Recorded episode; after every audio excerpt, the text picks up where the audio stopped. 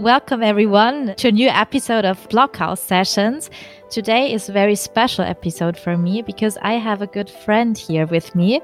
I'm I have the chance to be talking to Marina Pastrana Rios today, and we both met when we uh, when we lived in Paris a few years ago.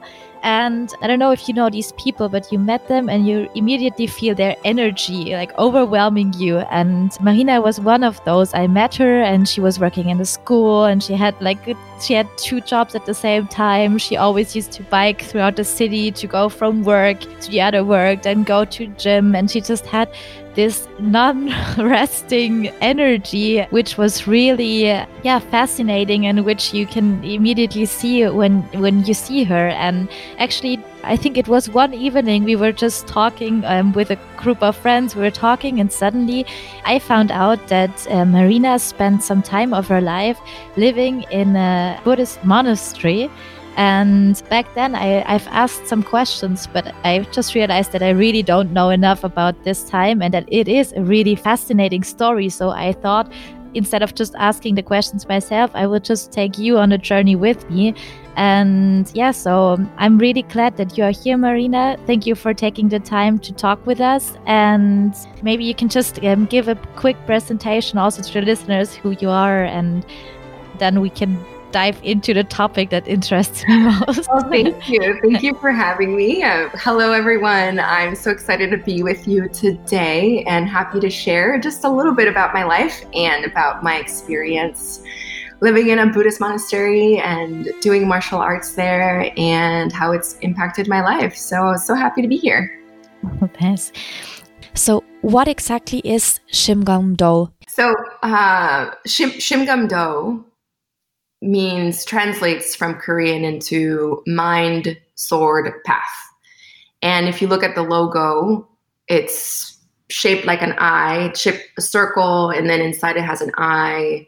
And inside the eye, where the pupil is supposed to be, there's a sword.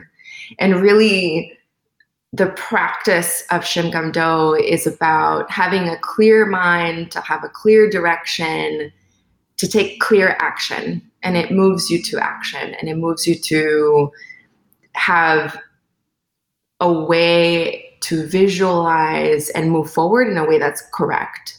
And it's something you learn continuously every day that you're living there is clear having a clear mind to have clear action to do correct action. Uh, and what people i think what people don't understand about martial arts and the practice of martial arts, at least the way I learned it, is a form of moving meditation. So through your body, you have the ability to focus and be present to what you're doing and to only focus on what you're doing. And in that practice, it, you you apply that to everything else. So the whole point of being a residential student is to be more present to each moment. So everything you do in the temple is about being present to the moment. And moving meditation is about being present to the moment as well. And sitting meditation is also about clearing the mind and what people are more familiar with, which is, you know, being present in that moment, getting out of your head, not thinking about the past, not thinking about the future, but just doing, you know, clearing, clearing your mind so that you have a, a better connection between the body and the mind. So that's what most people are familiar with in Buddhism, and and now uh, mindful practices and meditation has become very popular, which is great. But um, what I what I learned from the martial arts is that everything is moving meditation.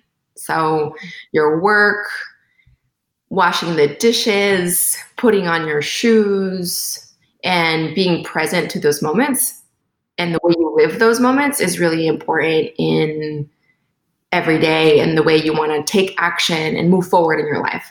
So that, that's sort of how Shimgum Do, sword sword martial arts or karate martial arts, but there's a bunch of different kinds how that translated into a more spiritual and life philosophy that's not just about you know physical activity but the process of becoming a better martial arts student is also about becoming a better person.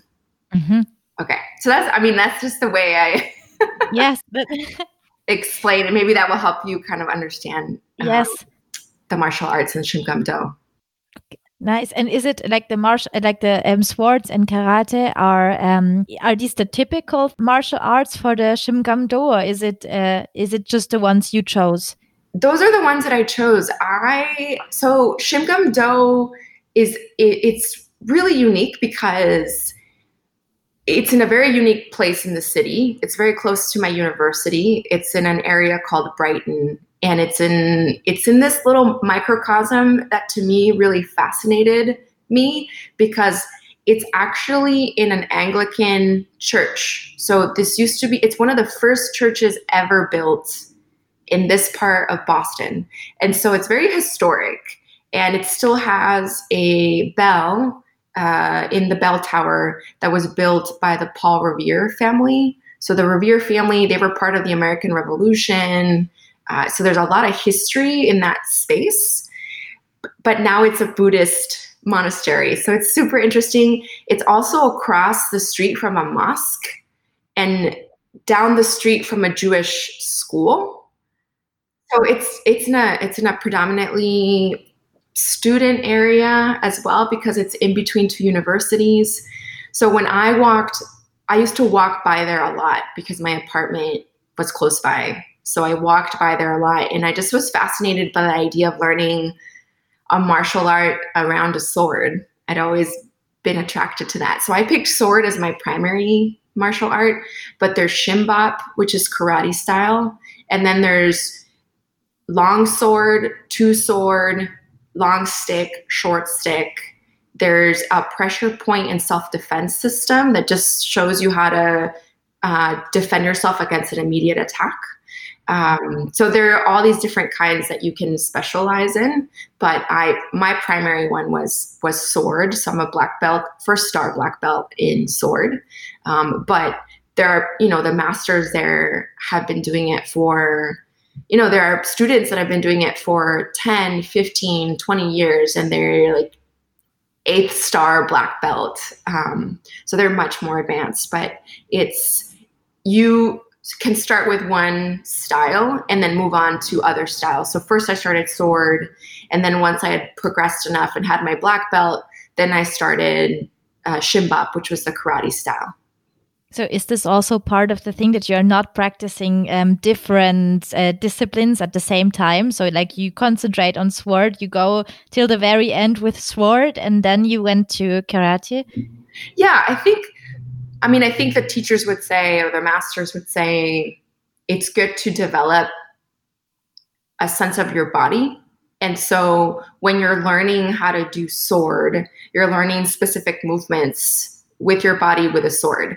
And so the first when you're first beginning to learn you're not in tune with the movement of your body with your mind.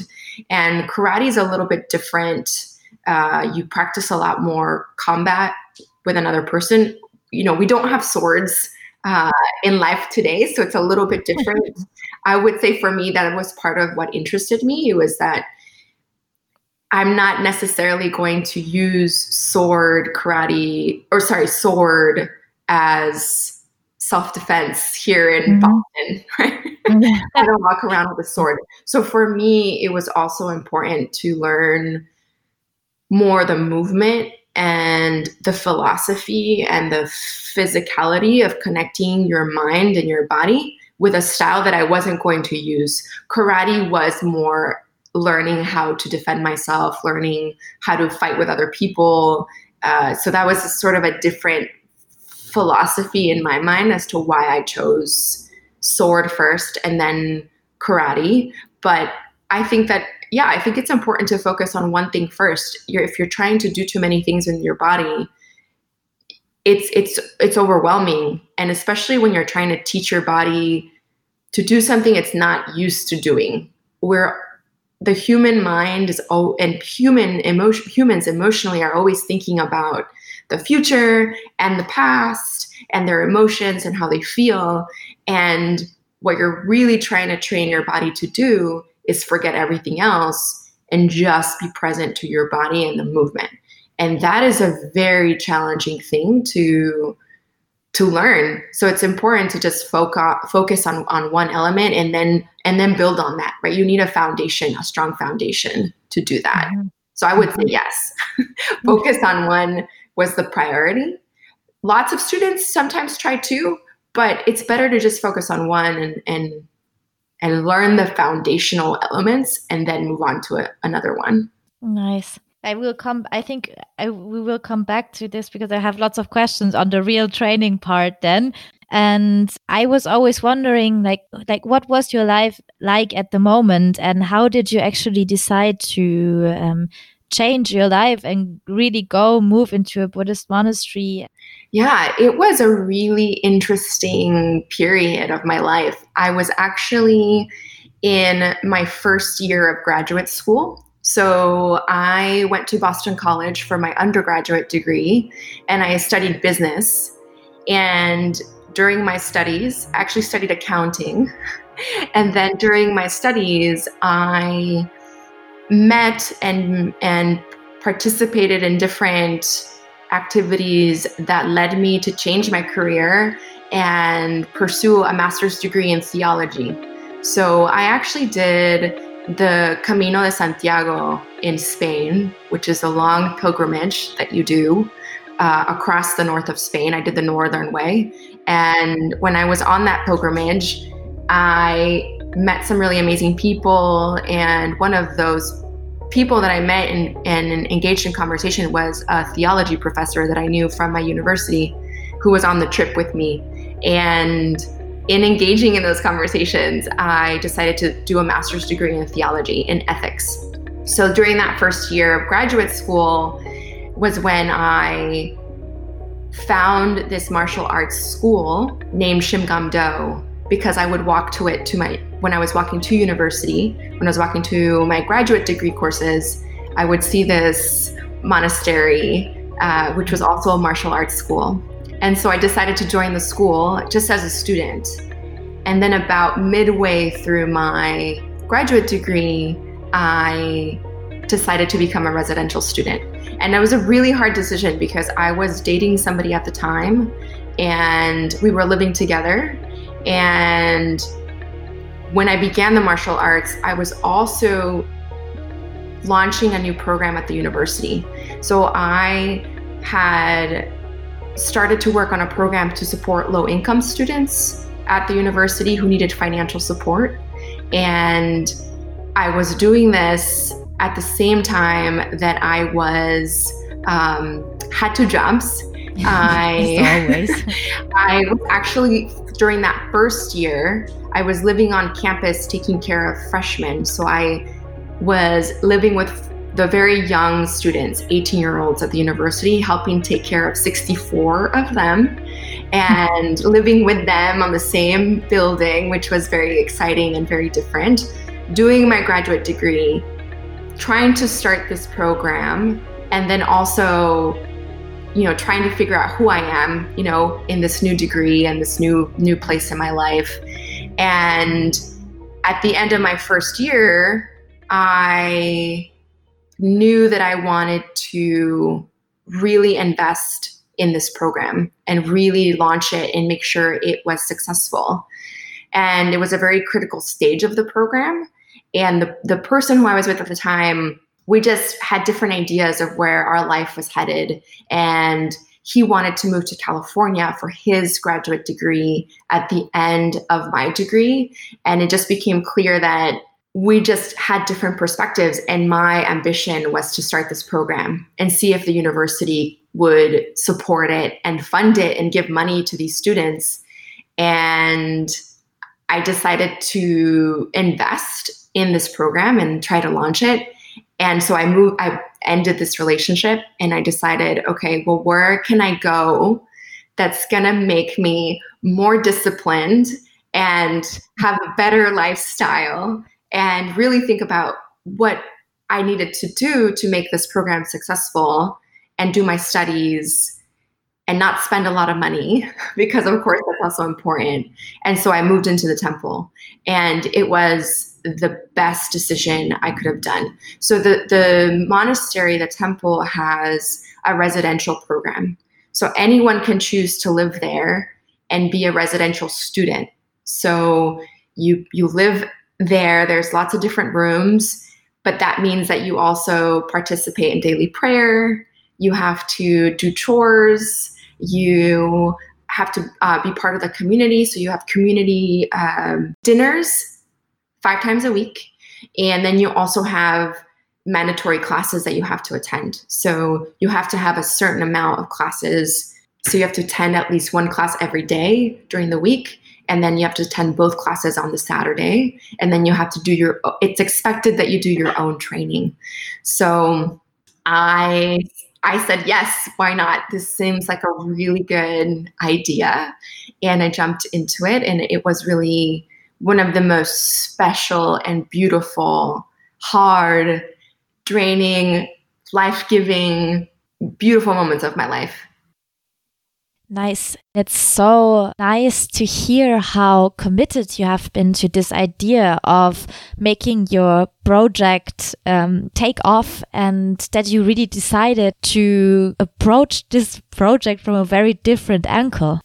And I would really like to understand what life looks like in this monastery. Like, what kind of place is this? What kind of people are there? And what does daily life look like?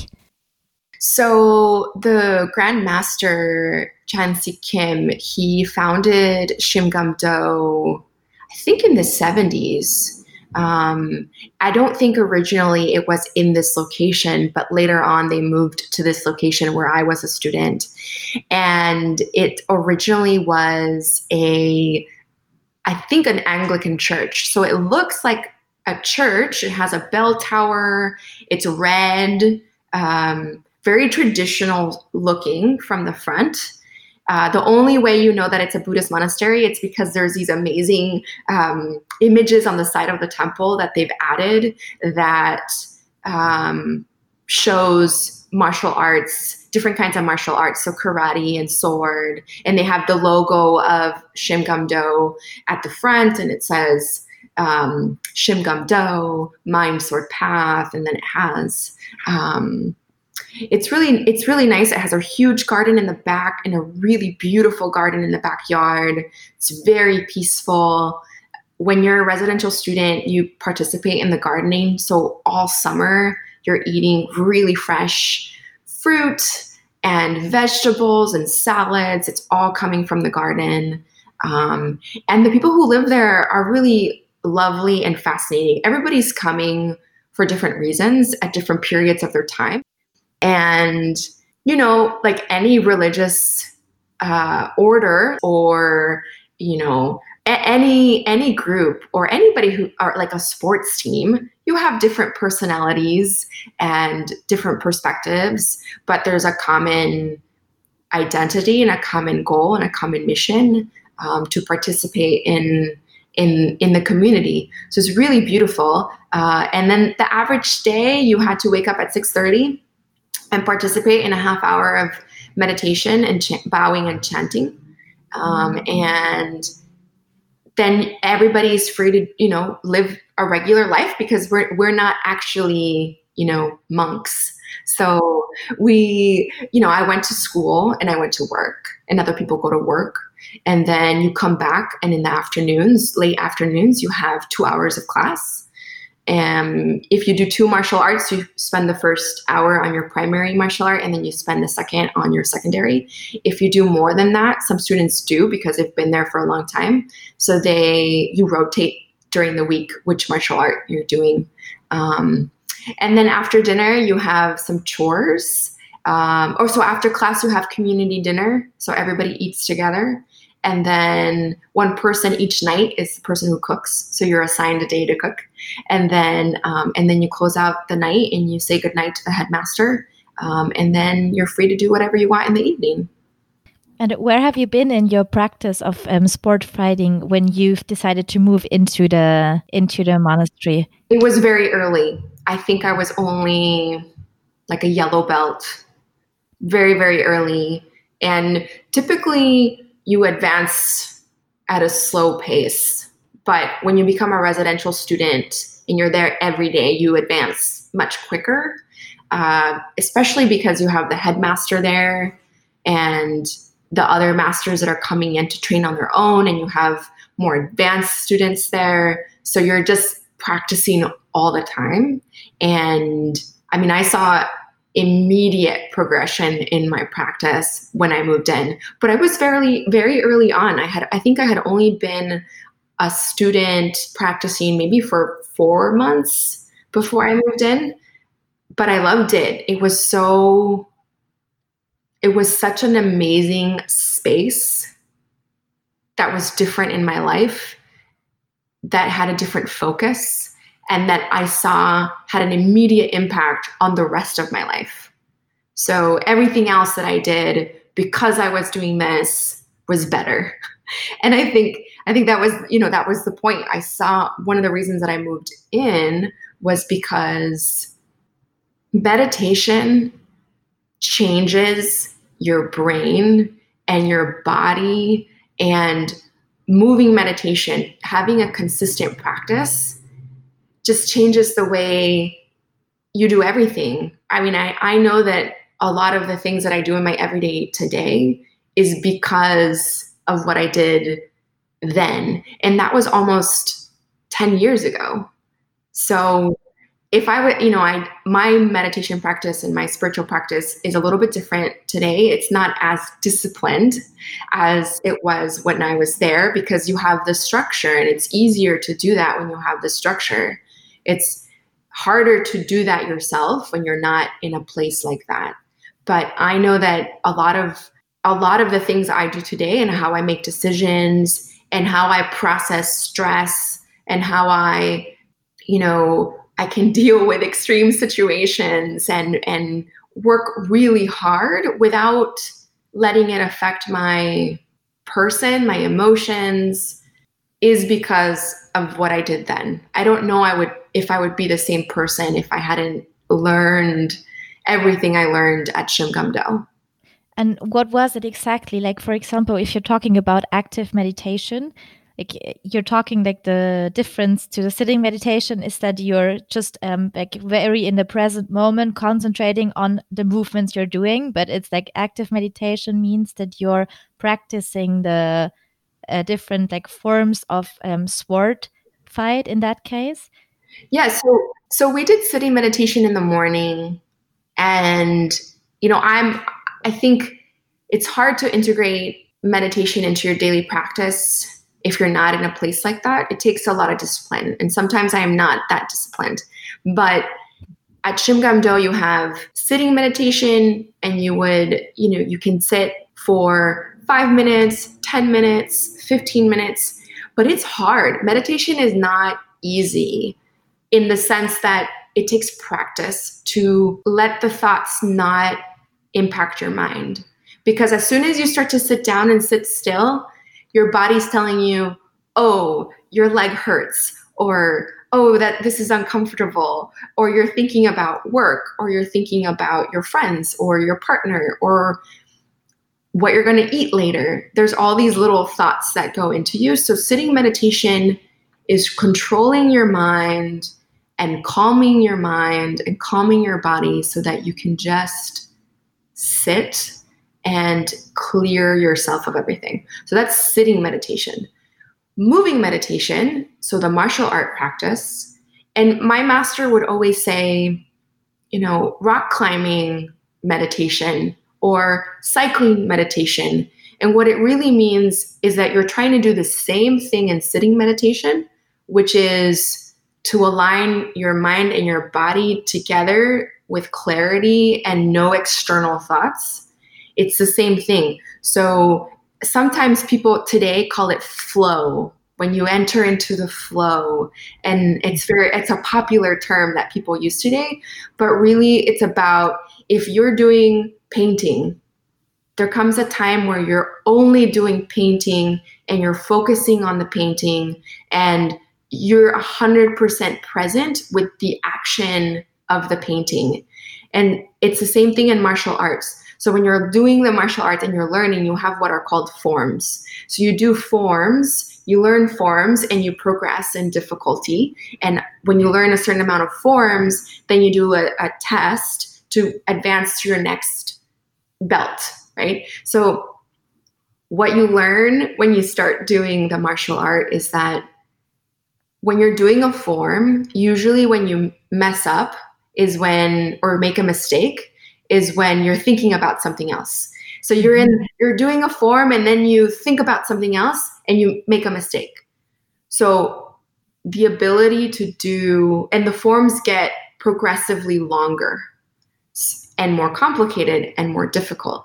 So you start with a very simple form right? It's a single movement. So the very first form is a single movement where you're blocking somebody attacking your uh, attacking you from above. They're attacking you with another sword from above. So the very first movement you learn, it's just a very simple block with with a sword, right?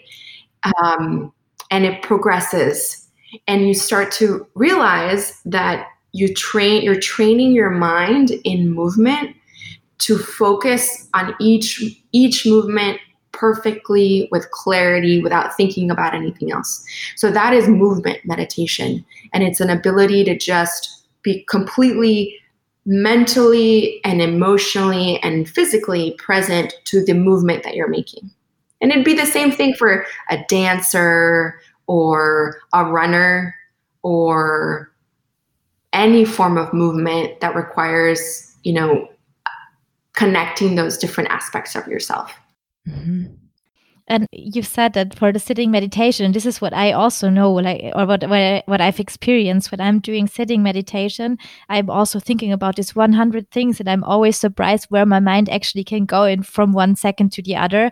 And um, so, is there something like some technique that you actually do to to concentrate in this very moment? Because thoughts i'm sure thoughts also arise while you're doing the forms in the sword fight so is there something you can do in order to refocus? Yeah i think that the the way it was explained to me and how my master talked about sitting meditation you can start very small 30 seconds and just do it 30 seconds 30 seconds 30 seconds. Don't it's a lot of times we say, Oh, I thought about something, and then we're like, Oh, I didn't do this right. There's no right or wrong. You just have to practice and train your brain to move away from any thoughts. So if a thought comes, you are thinking about maybe you're hungry. Well, my master would say, if you're actually really hungry, go eat and then come meditate right? So, or if you're thinking about a different kind, something, work, usually it's stress or pressure that we haven't done, right? But the point of Shimgum Do and Buddhist practice and meditation is to be present. So, hopefully, if we are present in every part of our life, then when we have to do work, we do work. And we learn to put the work away when we're not doing work. And when we're washing the dishes, we're washing the dishes. And so the the the progression of mindfulness in every aspect will also help you in your sitting meditation because you you can recognize I'm thinking about something else. So you let it go. And it's just thinking about per- perhaps like every thought you have is like a balloon.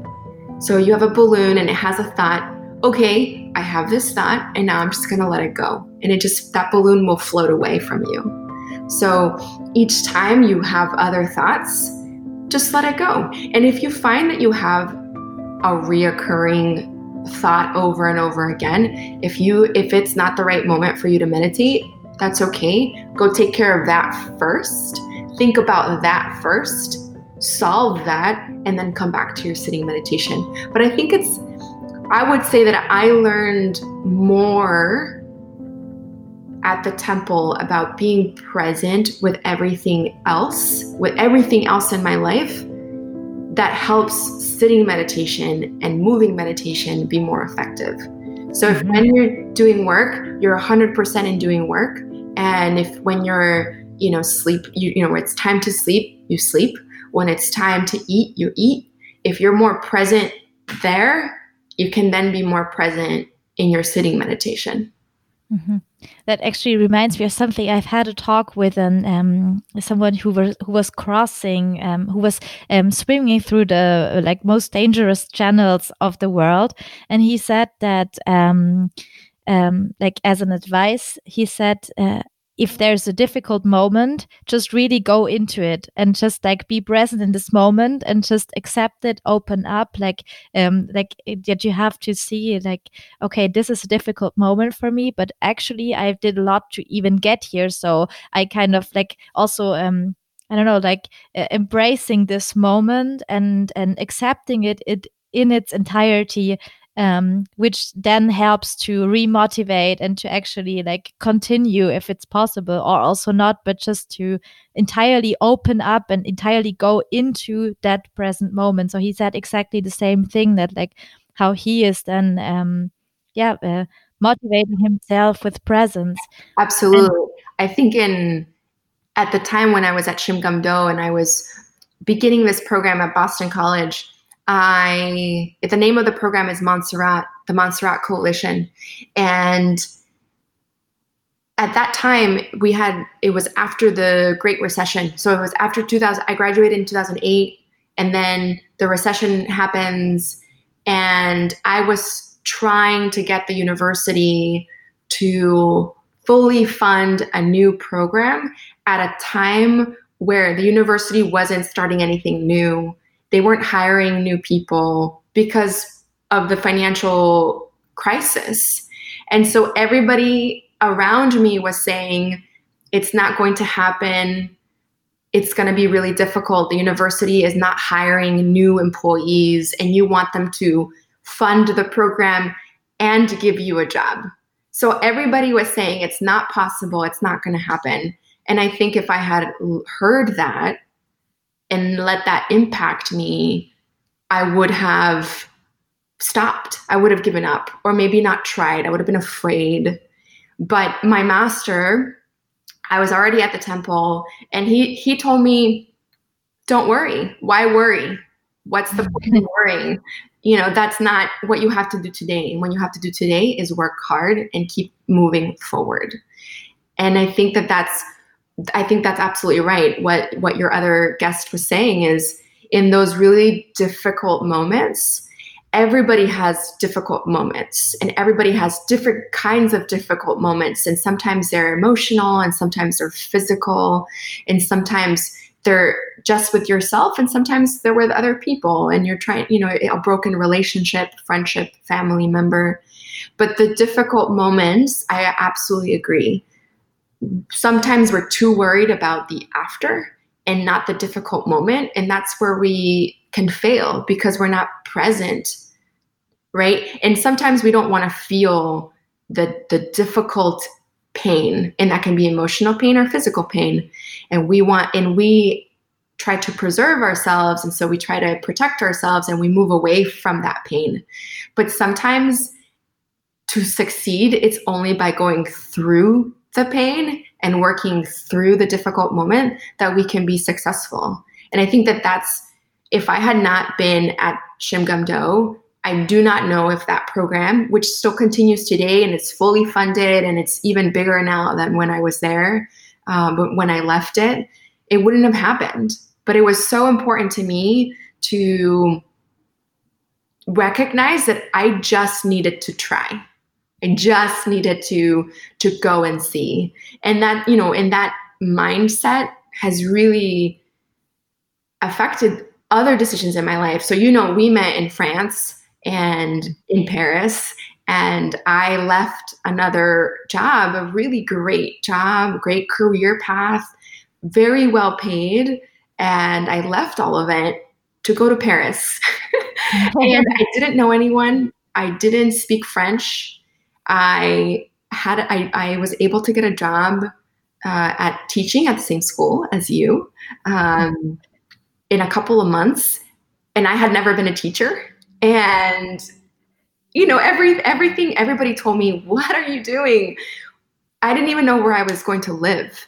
About a month before I, I got there, the person who I had arranged to live with said I couldn't live with them anymore.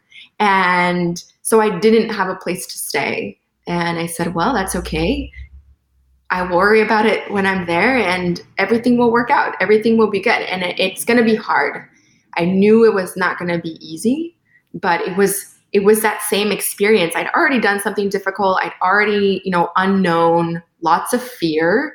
It's not that you don't have fear. Yes, I had a lot of fear, but that was okay. I was just gonna take it one day at a time and, and figure learn French, find another job, meet people, and and love Paris. And I and I did. And that was another another place where, you know, that all came from the work I did at Shimgum Do. I still have a question for your time at um, Shimgum Do. Like, was it difficult to get used to this kind of rhythm. And also like i mean um, in in every sense like uh, for your body for your mind um, for your life in general like um, have there been really difficult moments during your period there? And how did you maybe get through them? I do think that it was challenging in the beginning because the lifestyle we have on a as a regular person is very different than the lifestyle at Shimgum Do. And my friends who were also graduate students at the time, they would tell me that I, you know, I lived like a monk. And that was true a little bit because I had to participate, you know, in a very strict schedule. But it was at the same time not hard. Uh, initially, when you start to wake up at 6:30 every single morning, you actually have to wake up earlier than that because the the, the meditation starts at 6.30 so you have, you know you wake up at 6 or maybe earlier if you need to. Um, it is challenging but as you begin this lifestyle my i had so much more energy then than i have at any other period of my life because you're sleeping better, you're being physically active every day, and you're meditating every day. And it was a very bal- I felt a very balanced life. I didn't have a lot of other pressures. I think it would be very different if I go there now at this stage in my life because I have a career. So I have pressure from work. I also have a partner. So it's different when you have a partner that also demands different things of you. But if but at that time, I was a graduate student, and being a student is a, is privileged because you're just required to learn. Mm-hmm. And I was starting Montserrat, which was very challenging, but at the same time, I had a lot of stability living at the temple and knowing what my day to day looked like. I knew what a Monday was like. I knew what a Tuesday was like. I knew what a Sunday was like. And I also found a lot of peace in that space and anybody who walks in will tell you there is so much peace when you walk into that temple. It's quiet, it's very clean, and the people are very kind and compassionate. So it was just an incredible space to be in. Yes, it is physically demanding. So training every day is demanding, and keeping that training on a day to day is physically challenging but the combination of of being mentally uh, balanced, being spiritually spiritually balanced, um, was very easy. I think maybe, like I said, it would look different today, but there's also so much joy in seeing your progression that there's so much satisfaction in knowing you you're getting stronger you're able to do more your your feel different your mind is different you're more focused. And just knowing that that helps you get through all the physical demands of of living there i think. So i think it um, might be a very different um, way of like perform and a very different performance than for example the extreme hikes that we're organizing where you have this um, like this challenge on uh, maybe one day and it's like you have to give everything into this. Of course you're doing training but maybe nothing can entirely prepare you for what this moment will be like. And what i, I hear from you is that actually um, or it, it it sounds as if the progression is coming so slowly and so like step by step that actually it sounds as if on a daily basis you wouldn't even even realize the progress but after a year you've just suddenly have become a different um, person from like what you're capable of. You do have your exams. So in order to pr- progress to a another level of belt you have your exams and you have to do a certain amount of training and you do have a, a test. It's obviously very different than somebody doing 50 or 100 kilometers in one day. It's a different challenge and a different experience.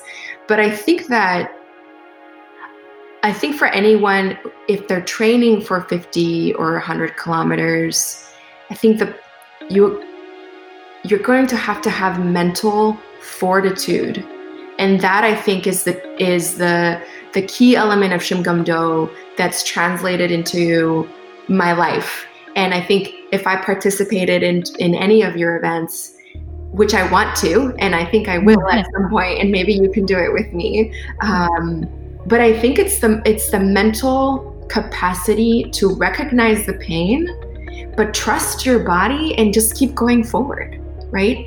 And I and I think that uh, in in other elements of my life, that is the main aspect: uh, mental toughness, mental strength to push through discomfort, to push through physical pain, to push through um, the challenging experiences of life, because you know that you know that that's part of the joy as well. I think that's one of the, the key insights too that i learned is that was a really challenging period of my life because of what it demanded from me but it was also one of the most beautiful because of what i achieved. So it's mm-hmm. it's the process of succeeding and growing as a person that's the best part. So yes getting up at five in the morning or six in the morning is really challenging and the and the training is really challenging. But that was also so great because your body succeeded. You you did it in every single day you you succeeded and it's the same thing in you know my experience in france. For any immigrant it's so uncomfortable when you first arrive and you can't communicate and you want to express yourself and you want to say what you're feeling and what, what's happening to you and you can't. And that's really challenging and I think can be really frustrating for a lot of people. But my approach was it's going to come. At some point, I will be able to express myself. So I tried to enjoy the, the process the mm-hmm. discomfort, right? Tried to enjoy what that was like. And and yes, at the beginning, I I, I had one job and then I had a second job, and it was incredibly demanding to go from one side of Paris to the other side of Paris every single day um, on my bike. But I look back now, and I and it was so beautiful, and I found so much joy in all of that. And I think that for people who are doing these long marches uh, 50, 100 kilometers, 25 or 35, whatever they are. It's the experience and it's the the ability to train your mind to say, you know what, I'm going to finish no matter what. And if today's not the day, the next time. Yeah yeah that's that's really a nice a nice way of saying it. And we also we often discuss this idea of just getting on the way and that like it's not about going through the finish line. It's about maybe starting and then doing the entire way. And in that case like putting the entire attention on the process on the present moment. And maybe you arrive at the finish line maybe you won't but actually you have achieved something in both cases like because you have you went further than before with just going starting being in the present moment and um, maybe also getting to know yourself in that difficult moment and also where you maybe decide this is enough or something but you've like achieved more than anyone exactly. who didn't start a journey exactly and, um So, would you say that um, like having this kind of routine is freeing? Um, absolutely. And I don't know if it if it is more about personality. So I know that for me, having routine is so helpful. And when I have a structure, it helps me not think about excuses or why I don't want to do something or I don't feel like it. But once I have my schedule aligned for what I'm going to be doing, then I can focus on that time and and be present to that time. And I think that yes, having a, a schedule and a routine in a way gives you a lot of freedom because you can place yourself in that space and know that that space is dedicated to that moment. And then you're not thinking about other things and trying to do other things or you know let things interrupt you when you you can actually be a little bit selfish um, and and I and I mean that in a really positive way. I I tend to be a, a giver, and I I try to I'm an extrovert, and so I I say yes to different activities all the time, and I give a lot of myself. And by having a routine and having a schedule where I know I'm going to be doing something for myself, that helps me block that time and and pay attention to what's happening internally and be more present physically to myself. So right now, working out or um, my spiritual practice, prayer, so that those times become sacred and nothing can interrupt that so you have you set a boundary which is really important too to have i think a really good balanced life is you have the moments for yourself for nourishment for interpersonal work and then you can be with other people and, and do other kinds of really fun activities but i do think that that, that i miss the structure of Shimgum Do because it was so much structure that you didn't have to think about anything. You knew where you were going to be at exactly, you know, this time every day and you participated in that and it became a, a really positive habit. So it was really good. And I wish I had a little bit more of that in my life now, but I I do try to to keep specific moments for specific things so that I can be present to them and also you know set some boundaries around my own personal time and and work and you know other responsibilities yes and actually because you've been talking about the um the mental strength about how did you say fortitude? About the like mental fortitude um is it something that just comes along with a, like routine training and discipline or something like this? Or is there something you could actually do to train this? Oh, that's a really great question. I mean, I think that by pushing yourself in small ways, right? If you want to achieve something, you start small and you start showing yourself, I can do this. I think most people, including myself, sometimes they have a negative voice in their brain that says, mm, maybe you can't do that, or maybe you're not strong enough, or um, ah, you're not smart enough, or whatever, you know, whatever we want to tell ourselves in our brain, it's sort of in the back of your mind. And I think the mental fortitude comes with not listening to that. And the more you can show yourself that you can change, you can grow, you can be better, in small ways, the easier it gets to silence sort of that little nagging uh, voice in the back of your brain. And I, I don't know if that would work for other people, but I think, mean, I think I've been really privileged in the way that my mom helped me grow as a young person and teaching me that if plan A doesn't work, try plan B, try plan C, and to not give up. I think mm-hmm now as an adult, I recognize how much my mother helped me train my brain in that way. So now it's a part of my myself as a person. If if that didn't work, that's okay. I'm gonna go do this, and I'm gonna you know I'm gonna change. I'm gonna pivot. I'm gonna do something else. Um, and maybe that's being an immigrant. Um, maybe that's uh, you know, I don't I don't know being spiritual. My mom is a very spiritual person as well, um, and maybe it comes from that. But that has really helped me personally not be constrained to an idea of failure and who we can become. I think if we understand that we as human beings can grow and can change, if that fundamental truth really is in your heart, then you can start to look for ways to make that happen and not give up. And just try different things. If that didn't work, try something new. Um, so I don't know how you get that mental fortitude.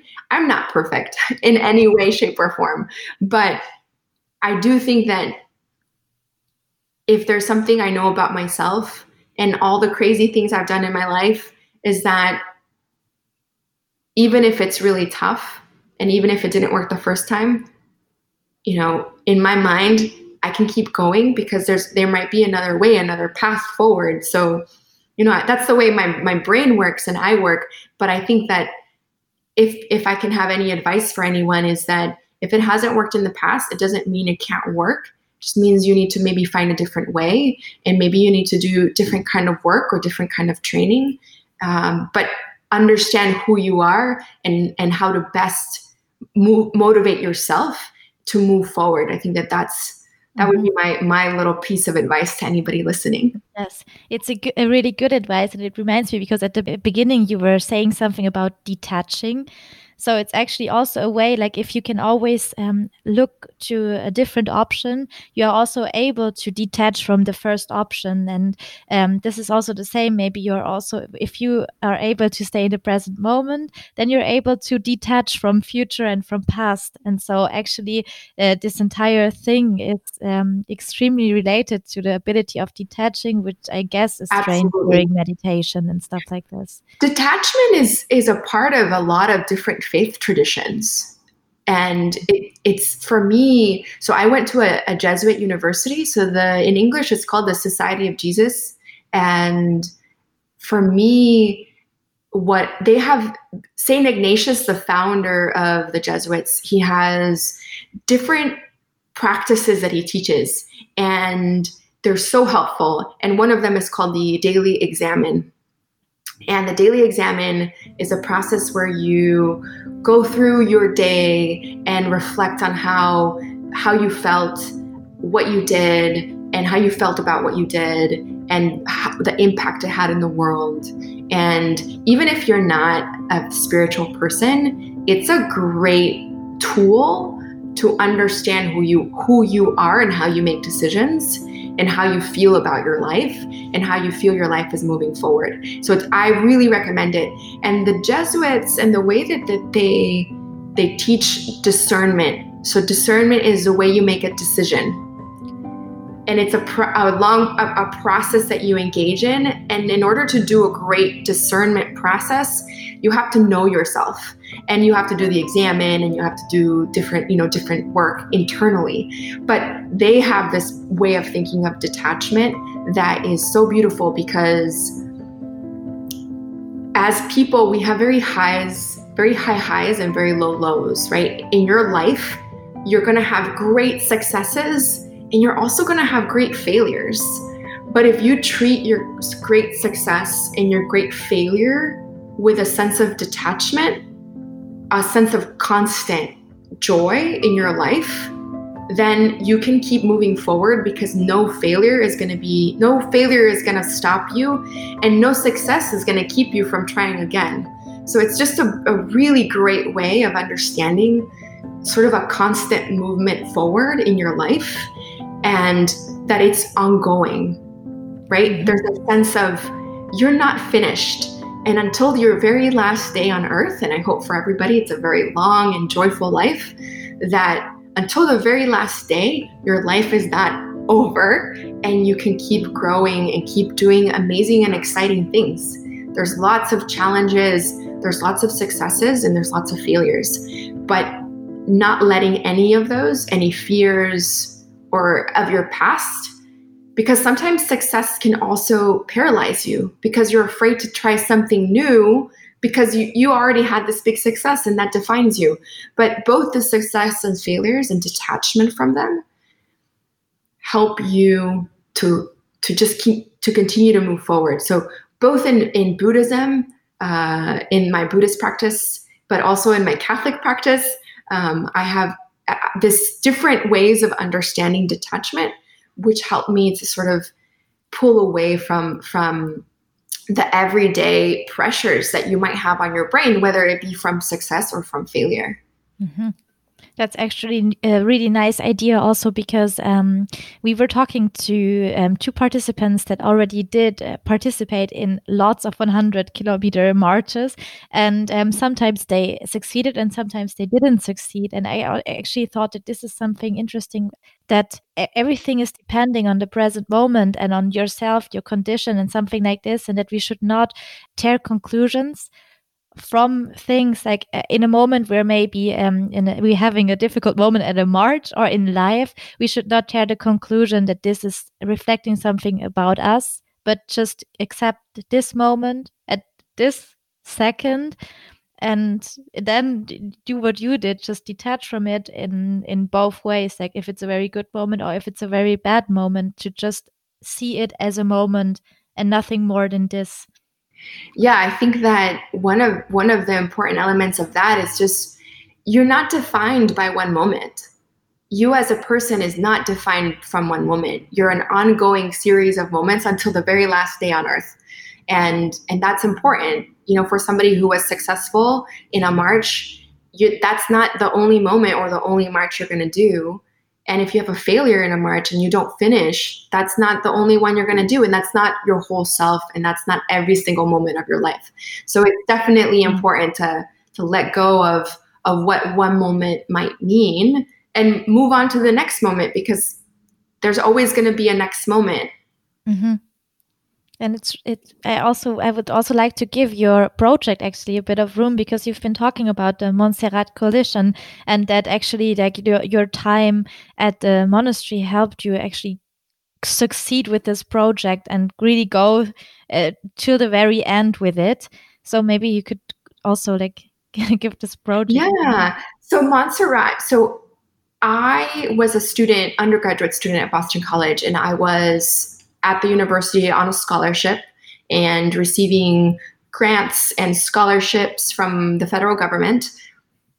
But you know, in the United States, the education system is very different. And so if you come from a very poor background with, you know, different challenges, the university at the time didn't have a way to support students structurally and to take away some of the barriers or challenges from the side of the institution. And we knew what some of those barriers and challenges were going to be.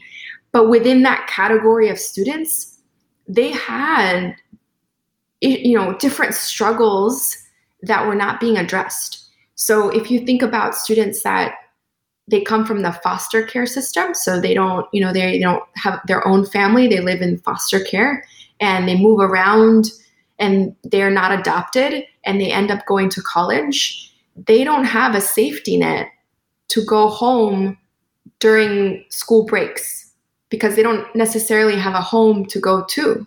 Or you may have students whose family members are in prison. Or you might have just students who come from Florida or Texas where it's very warm and they come to Boston and they don't have winter clothing and they don't have money to buy winter clothing. And your scholarship only pays for your books, your housing, and your um, tuition. So it pays for school, but it doesn't pay for anything else around school. And there's also a lot of other challenges that students face every day um, at the university. And so from my own personal experience, I knew what that was like. I knew the challenges that a student could have. And I wanted to change that because I knew the university could help. I knew that for, for a student to have a real experience of a Jesuit education, participating in service trips, participating in, in different activities, we needed to take some of these barriers away. And so uh, when I started Montserrat, we were initially just helping students participate in social events. So go to a dance, go to a football game, um, participate in a retreat. So all these small experiences, I that's the way I started. Um, and now, when the program was institutionalized, so after two years, basically what I did was get people to support the program and then find students to share their experience and tell me what they needed. Because if we were going to build a program, we needed to know what students needed and then provide them with that need and take away the barriers for them. And also in a way that was respectful, that didn't have any shame. They didn't have to ask for help, that we just provided these opportunities and resources in a way that was compassionate and help them build community. So, in a very uniform way, integrate them into the university without any stigma and without any, you know, anything saying like, "Oh, I need help," you know, on a T-shirt or something like that. I don't know, but um, yeah, when when I was at the temple, the program didn't exist. Um, I had a help because I had to bring in people. That's why it's called in. That's why it's called the Montserrat Coalition, because it brought different people from the university together to collaborate to get rid of the barriers. Mm-hmm. That's why coalition was really important because it wasn't just me, it wasn't one program, it was the university community coming together to help this population, this group of students. And officially, it was started uh, 2011. Uh, right after I finished my master's degree, and I was at the temple, and they accepted my proposal and they hired me for one year um, interim or, or trial. So I had one year to prove that the program could support students, that it could be successful, that there was a really high need for it, and that we could meet that need and show through data and quantitative and qualitative data that this program was necessary. So that was my second year at the temple, that that one year trial period to make it successful and to show that it could be successful. That was my second year at the temple. And at the end of that year, it became an official institutional program of the university. And it's still there and it's grown and it's uh, it's beautiful. Now they, they do all kinds of work. They it it does more than I could have even imagined, but it doesn't do enough.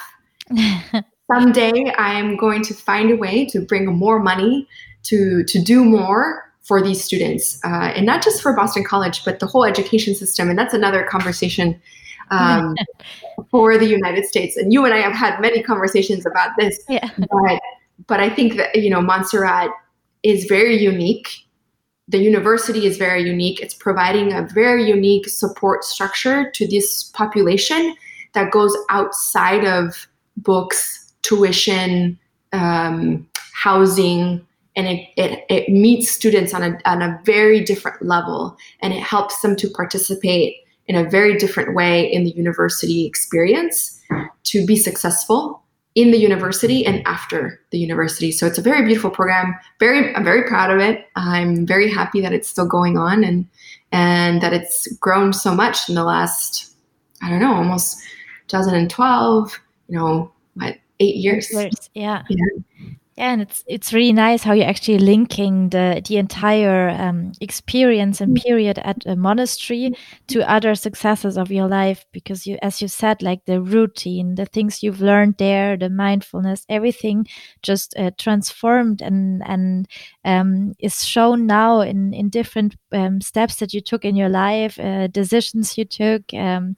um, how you're behaving in in certain moments, and existing projects and everything is kind of related to that moment back then where you were training where you uh, just went into this new when you went for a new journey a new experience and it brought up many really interesting things. Absolutely oh, we're coming. Yeah, we're almost. Are we? Are we done? Is that it? No. I think yeah. I, I think um, I mean, you already said everything. Actually, you said how you're getting your energy that uh, doing actually the the uh, meditations and um, spending also lots of time on training, maybe giving yourself a routine and um, yes, setting a goal and giving yourself then a routine is is freeing uh, and actually helps you to to succeed or to at least be on a good way. And um, so I think this is also a really nice technique for everyone. Just um, I've I've heard once uh, that saying that says at the end of your life, one day will be your life. Like because you're rep- usually you're repeating what you're doing on one day. So if you actually manage to, um, if you have a goal and you manage to create one one day in a way that you would like your life to be at the end, chances are very high that your life will be like this at the end. And so this is something yeah. I'm um I'm really taking from you here, like this idea of creating routines and um, being present in a moment, being present in good and bad moments, accepting them as moments, and then also detaching from them and just seeing yourself as a person, which at the end will be the result of all of those moments and not more, not less than this. Exactly, exactly. Really nice. Thank you so much, Marina, that you took this time to talk with me here on the podcast. Absolutely. I think it was so enriching and so lovely. It's so nice to be able to to reconnect and to to talk about something that that I think is so important and so special and and thank you for for your interest in in this part of my life and it was nice to be able to to share that with you. And I think this is the nice thing because maybe I have to uh, tell the, the listeners that Marina at the beginning, because I told her like uh, was a guest we've been talking about and the uh, general idea of the podcast, and then she was like, "Do you really think my story is interesting enough to be part of this podcast?" And I was like, "Yes, for two reasons. First, the story is interesting, and second, You're such an inspiring um, personality, and like, and I think this is also what um, Mammut March and this podcast should be about because we can all achieve great things and it doesn't always have to be the world record in order to be recognized and to be like to get to be appreciated and we can learn from everyone and I've learned a lot from you today, so thank oh, you. Thank you. Thank you. Thank you for having me. And I will just say that if you are listening to this podcast and you find yourself in Boston, Massachusetts, in the future, maybe not right now with everything that is happening, but in the future, if you end up coming, please know that I, I know the doors at Shimgum Do are open. They do a monthly meditation open to the public on the first Friday of every month. So you can check that out, time your trip and and visit them and and come visit Boston. We we are a very special place here. Nice. I will def I definitely will, and I also will come visit you. That's for sure. Because I better absolutely come visit. If you, I don't know if you want to say goodbye to goodbye. people. Thank you so much, and goodbye to everyone. And I hope you you enjoy this podcast and and all the other podcasts in the future. Same. I don't have to add anything. Goodbye, and talk to you soon. or here.